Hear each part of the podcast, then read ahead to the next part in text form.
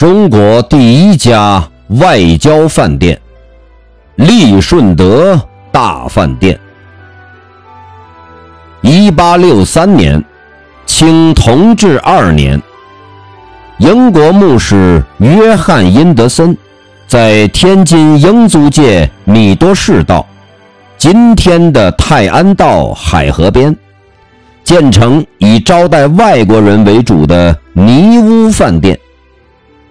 一八八六年，天津买办梁延清、德国人德崔林。和殷德森等人集资，在老饭店原址附近新建利顺德饭店。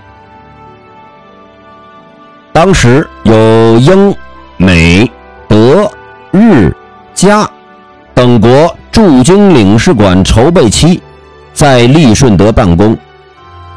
清末和北洋政府时期，许多外交活动选在此处。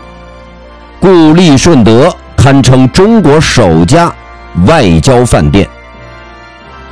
一百多年来，众多世界名人、中外贵宾曾下榻于利顺德大饭店。